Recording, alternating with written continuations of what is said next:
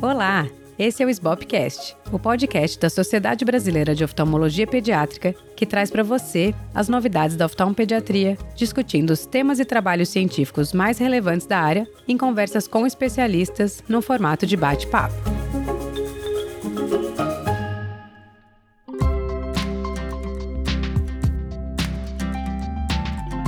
Eu sou a Júlia Rosseto, atual presidente da SBOP, e hoje vou falar com a Luísa Hopker, ex-presidente da SBOP e criadora do SBOPcast, além de muitos outros predicados, para falar sobre como foi o Subspecialty Day da WSPOS na ESCARS, o Congresso Europeu de Catarata e Refrativa. Ela vai contar pra gente as novidades que ela viu sobre ambliopia, miopia, estratégias cirúrgicas e muito mais. Bem-vinda, Luísa! Obrigada, Júlia. Super prazer de estar aqui de novo, sentada do outro lado e vendo aí o teu sucesso, o teu novo tom, a tua nova forma, né? Mas repetindo essa, ao mesmo tempo, essa receita que deu certo do, do Sbobcast. É sempre bom ter você, é um papo sempre super bom.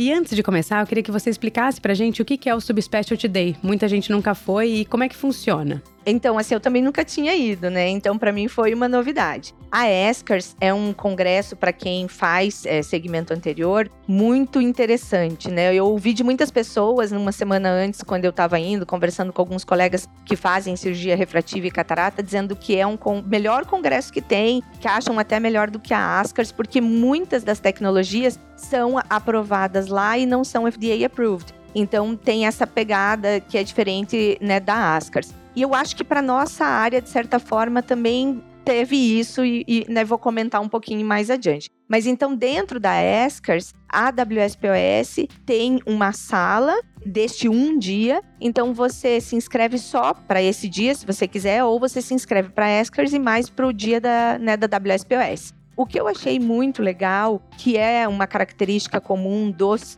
subspecialty days, né, que também tem, por exemplo, no, no, Congresso da Academia Americana de Oftalmologia, é você conseguir condensar muitas aulas, muitos assuntos num único dia, numa única sala. Então você não fica na dúvida se você vai para aquela ou para aquela outra, você senta e assiste de cabo a rabo sentado no mesmo lugar. E ali eu achei interessante a maneira como eles fizeram o programa, porque eles fizeram módulos de segmento anterior e módulo de estrabismo. Um módulo de segmento anterior e um de ambliopia. Daí outro módulo de segmento anterior, outro de estrabismo, e eles intercalaram tudo isso com também a miopia, controle de miopia. Então faz sentido, porque já que esse dia está dentro de um congresso de catarata e cirurgia refrativa, falar dos assuntos relacionados a isso né, de criança, de oftalmopediatria, e aí intercalado com sessões que eram só de, de estrabismo. Achei bem interessante, porque eu vi vários colegas ali que, por exemplo, inclusive fizeram fellow, por exemplo, de catarata e de oftalmopediatria, que aí estavam lá para as duas coisas, né? Estavam ali para o subspecialty day da, da WSPOS, mas também iam depois aproveitar a própria ESCARS.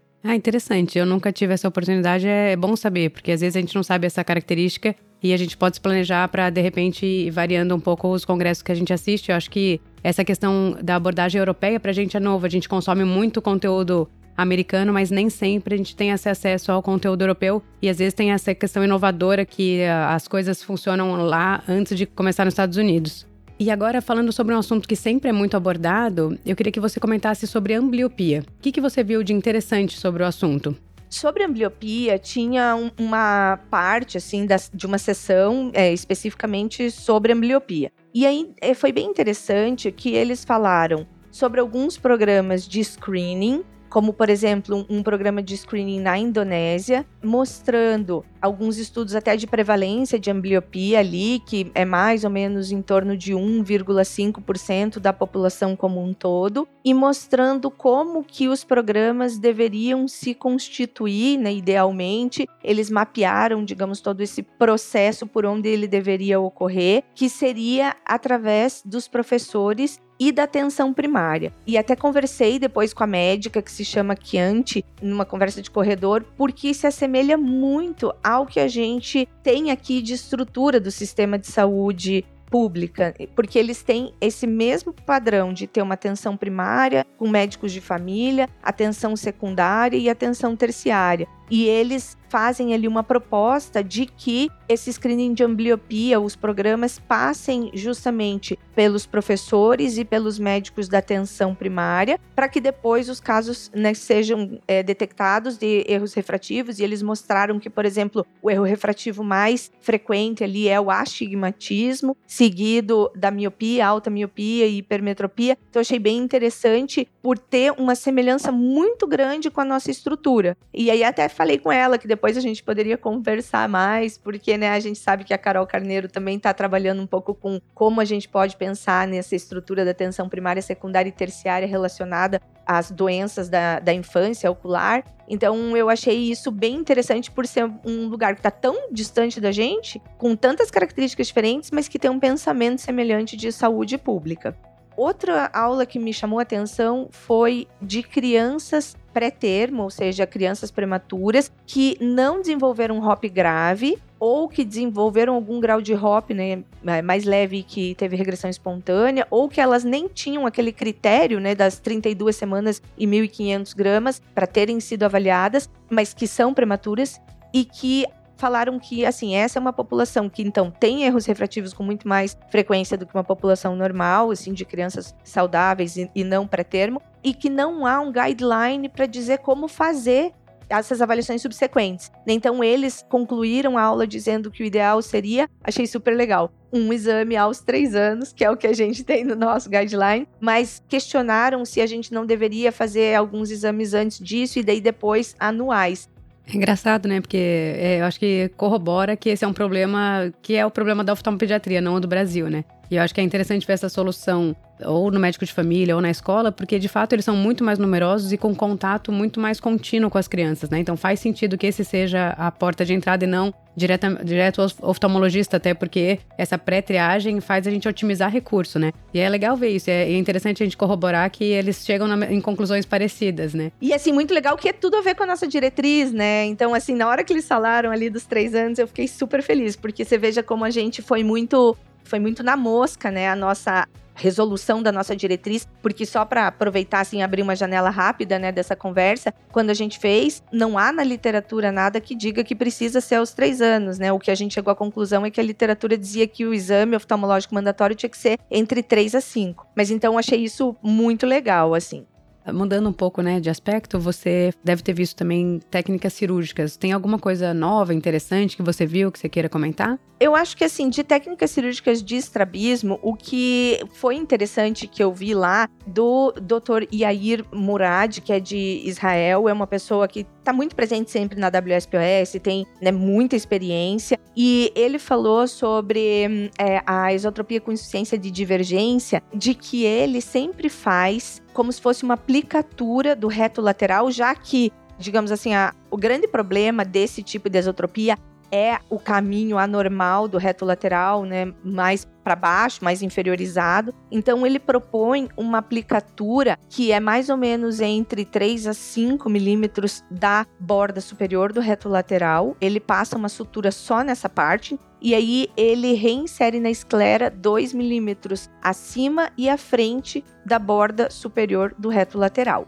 E aí ele faz isso combinado com um recuo do reto medial em sutura ajustável. E aí ele mostra, mostrou lá um N de, de pacientes, ele fala que geralmente são mulheres, assim, isso que até o pessoal questionou lá, porque ele fala entre 20 e 80 anos. Então, basicamente, ele pôs no mesmo, digamos assim, amostra, né, pacientes que são um sagging eye, efetivamente, com uma esotropia adquirida né, para longe de insuficiência de divergência, mas ele faz a mesma coisa para todo mundo, independente do resultado da ressonância. De qualquer maneira, ele mostra um, um, resultado super favorável e ele fala contra só fazer o recuo do reto medial por causa da recidiva. Então eu achei bem interessante, assim, porque ele colocou quase que como essa aplicatura não fizesse tanto efeito, digamos assim, em termos de mudança de dioptria, mas sim na manutenção do resultado no longo prazo. Acho que daí, assim, um, um outro trabalho muito interessante do Egito que eu vi lá é uma miopexia retroequatorial para hiperfunção do oblíquo inferior.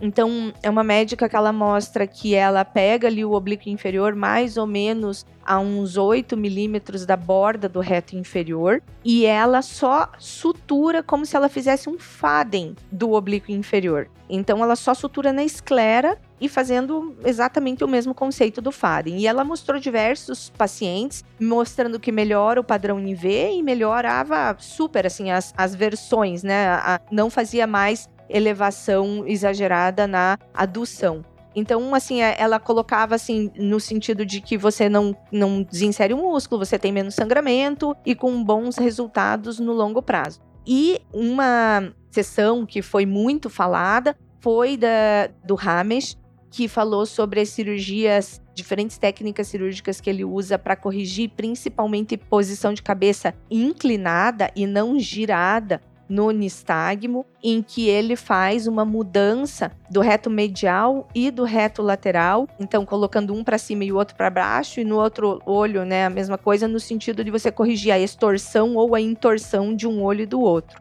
Isso eu achei também bem interessante e todo mundo perguntou muito, né? Tinha muitas dúvidas, queria ouvir. E para quem não sabe, o Ramesh ele é uma pessoa também muito ativa na WSPOS e que também tem muitos papers em catarata congênita. Então, é assim, é uma pessoa que tá bem, sempre falando bastante, tem muita publicação. Acho que sempre vale a pena dar uma olhada no, no, nos trabalhos dele. E é interessante você comentar isso de cirurgia de estrabismo, porque eu acho que a, as técnicas para você comprovar um ponto é difícil, porque muitas vezes você não tem uma amostra uniforme ou você não consegue aquele volume de pacientes parecidos para você comprovar uma, uma tese. Mas é interessante você ter várias ferramentas, né? Porque às vezes você ouve isso e fala, ah, uma cirurgia que você está preparando para fazer um recuo, você só pode fazer um, um Faden, por exemplo, do oblíquo. Se você já ouviu falar disso, você fala, ah, isso eu já, já ouvi dizer que pode funcionar, enfim. Eu acho que é importante sempre você olhar e, e, ouvir, porque pode ser útil em algum momento da vida, né? Com certeza. E o planejamento cirúrgico do estrabismo muitas vezes é desafiador. Teve alguma outra aula que você pensou em estratégias interessantes? Eu acho que nesse gancho até do que você já falou, teve uma aula específica sobre uma, de uma médica falando sobre casos complexos e como se planejar para reoperações. E ela falou um pouco uma brincadeira que eu às vezes faço com as minhas fellows, que é nunca sim, xingue o cirurgião anterior, porque ele pode ter sido você mesmo. E você tem um plano A, B, C e D para cirurgia de casos complexos e reoperação. E ter também fotos antigas quando você não tem o, né, a descrição cirúrgica, tentar preservar a anatomia o máximo possível, coisas que, assim, a gente sabe. E eu acho que uma outra aula interessante que corrobora com algo que a gente também já falou e fala é uma aula de exotropia intermitente em que foi muito legal, porque até a gente tem aquele editorial, né, que a gente escreveu juntas, eu e você, sobre o manejo da exotropia intermitente, e eles falam as mesmas coisas que a gente tem lá, né, então opera geralmente desvios acima de 20 é, dioptrias, cinco, mais de 50% do tempo desviando, ou se você tem deterioração da estéreo, se eventualmente tem uma questão cosmética. Não entraram muito na idade, na questão da idade em crianças, mas eu achei muito interessante porque eles falaram assim: o principal questão com crianças é você falar para a família que o sucesso que a família espera muitas vezes não é o sucesso de um cirurgião. Então, às vezes a família pensa que nunca mais aquele olho vai desviar em momento algum, e às vezes você vai ver um micro XTzinho ali de 8, às vezes até de 12, mas que acontece muito de vez em quando e aquilo é um sucesso cirúrgico. Então achei bem interessante isso, assim, ela falar dessa maneira. É interessante porque às vezes é tudo alinhar a expectativa, né? Se você fala antes, é completamente diferente a resposta de um paciente quando ele vê aquilo e até ele fica mais seguro, né? Porque se você não avisou e ele viu, ele já começa a desconfiar e fala, gera aquela relação de pouca confiança, né? Então acho que é, é legal mesmo que isso é uma coisa que o aprendizado vai dando, né? Caso a caso você vai se planejando melhor e, e fazendo essa conexão com o paciente antes melhor. E isso é melhor para todo mundo no pós-operatório, né? A toxina botulínica muitas vezes entra como um tratamento alternativo, e eu sei que você tem bastante experiência, você viu alguma coisa diferente lá? Então, na mesma sessão que eu falei de toxina botulínica, tinha uma aula muito interessante falando da, do, da toxina botulínica para quarto nervo, em casos de quarto nervo adquirido em adultos. Então, assim, eles aplicavam ou no oblíquo inferior do mesmo olho ou no reto inferior do olho contralateral eles mostravam assim uma redução bem grande do desvio em PPO e que aparentemente tinha uma manutenção, principalmente se você fizesse na fase aguda, mas foi alvo de muitas perguntas porque eles não mostravam como injetar no oblíquo inferior. Então, até isso foi bem legal, porque, assim, tenho que fazer um parênteses aqui e agradecer você, Ju, quando você me deu alguns palpites da, da minha aula, porque tinha vídeo. Eu sempre gosto de mostrar de qualquer jeito e como injetar mas isso realmente reforça o quanto é importante quando você está falando de algo, principalmente algo que não é usual, que é uma técnica um pouco diferente, que você precisa mostrar, né? Então ali eles perguntavam várias vezes pro médico que apresentou, mas como que você faz dele? Falava: "Ah, eu mando o paciente olhar em abdução e para supra e é fácil, você vai lá e aplica com um eletroneuromiógrafo". Uhum. Então, assim, eu achei que isso foi uma coisa que corrobora, né, com essa questão aí. E aí, fazendo outro parênteses, depois que eu dei aula, várias pessoas vieram me perguntar onde compra o forceps de Mendonça, vieram perguntar sobre o interlacing, tirar algumas dúvidas, assim. Então, acho que isso é sempre interessante, porque em todas as vezes que eu falo sobre Botox, o pessoal vem perguntar da pinça, ou que vem dizer que usa e que adora palmas pro Dr. Tomás mais uma vez. E só aproveitando, é, como é que foi dar aula? Como é que foi a experiência de falar numa audiência completamente diferente? Eu sei que você está acostumado a falar sobre isso e que você tem bastante experiência, mas é sempre um desafio diferente você sair da sua zona de conforto. Já que a gente está nesse assunto, conta um pouquinho como foi. Ah, eu, assim, eu fico nervosa, né, assim, para falar em inglês, por mais que a gente fale bem inglês, tudo é, é, outro desafio ali. Especialmente porque as aulas da WSPOS são oito minutos. E, assim, não tem conversa. Acabou oito minutos, acabou. Então, eu acho que o desafio maior até é antes de você montar uma aula que seja didática, direto ao tema, sem ser muito superficial, nem com muitos detalhes, porque senão vai passar do tempo. Então já eu... seria um desafio suficiente. É, isso eu acho que já é, né? E então, assim, foi maravilhoso, assim, foi, né, para mim foi uma realização muito diferente, né, um, uma coisa que nunca tinha feito antes, né, ido lá para a Europa para falar de um assunto que é muito brasileiro, né? Que é a gente usar toxina botulínica para paralisia de cesto, que eu adoro nas diversas fases, tanto antes de cirurgia, durante cirurgia ou depois. E daí eu falei também do Double Interlacing com autorização do Dr. Tomás e com um filme editado pela Luciana Almeida, que estava lindo da cirurgia, então acho que foi bem, bem legal, assim. É, que legal, parabéns. A gente estava todo mundo na torcida e tendo certeza que ia ser um sucesso. E só para fechar esse tema, eles falaram quando eles injetam a, na paralisia de quarto, assim, porque isso a gente não tem essa experiência, né? Dificilmente a gente indica nessa ocasião. Você, eles explicaram qual condição ou porquê? Ou foi só para testar mesmo? É, acho que era mais porque eles tinham alguma dificuldade de centro cirúrgico e eles queriam fazer uma opção menos invasiva, mas era na fase mais aguda, assim, da, da do paralisia de quarto adquirida. É interessante, mais uma coisa pro arsenal, então.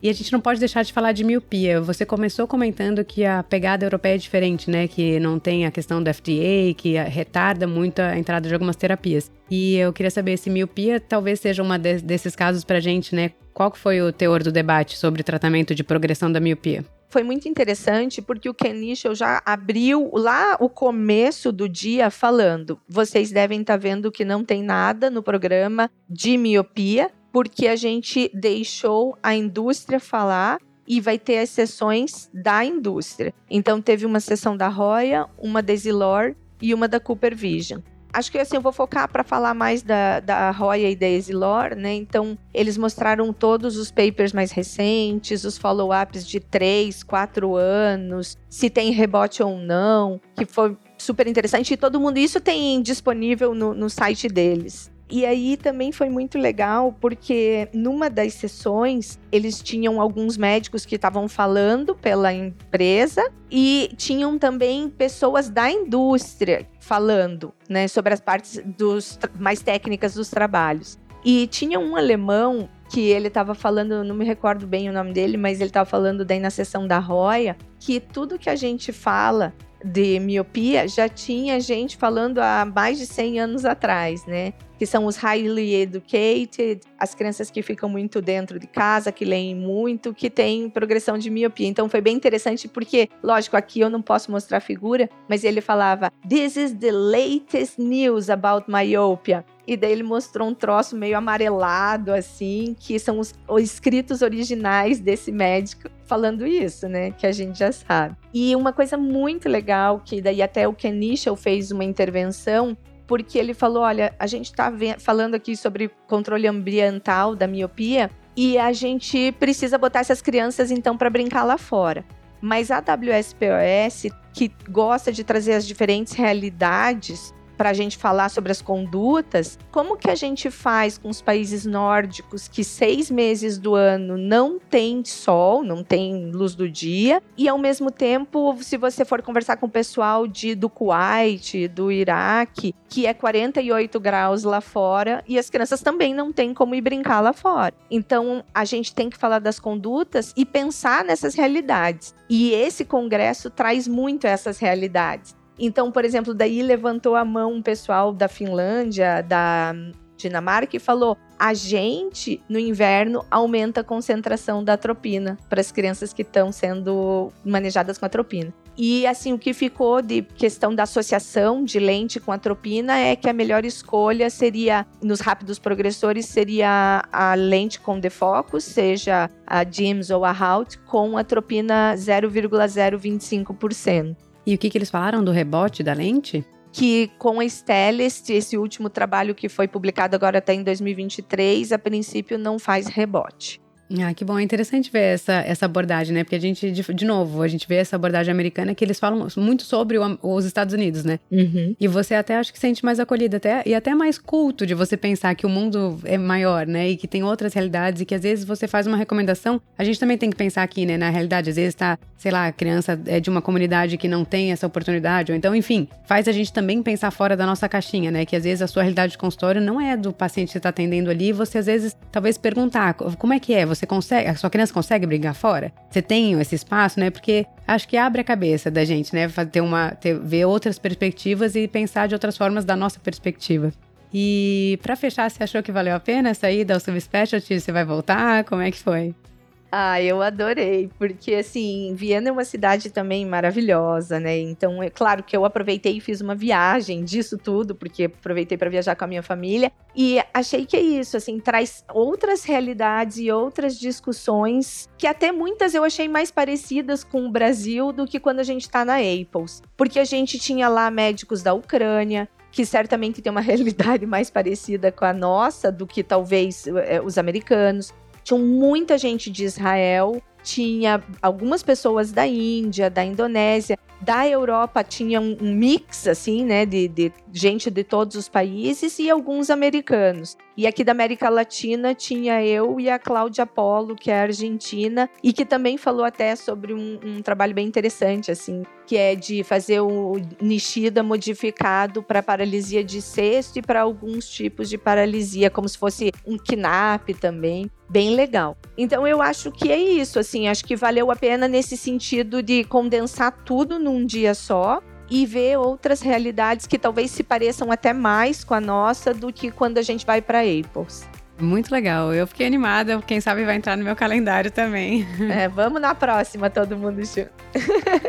Lu, eu queria agradecer mais uma vez sua participação. É sempre um enorme prazer conversar com você e eu adorei a sua experiência. Espero que todo mundo goste de ter ouvido. E se você gostou, compartilhe com seus amigos e colegas. Siga a SBOP no Instagram, no arroba SBOP, oftalmologia e mande sua pergunta ou sugestão pra gente. Esse foi o SBOPcast.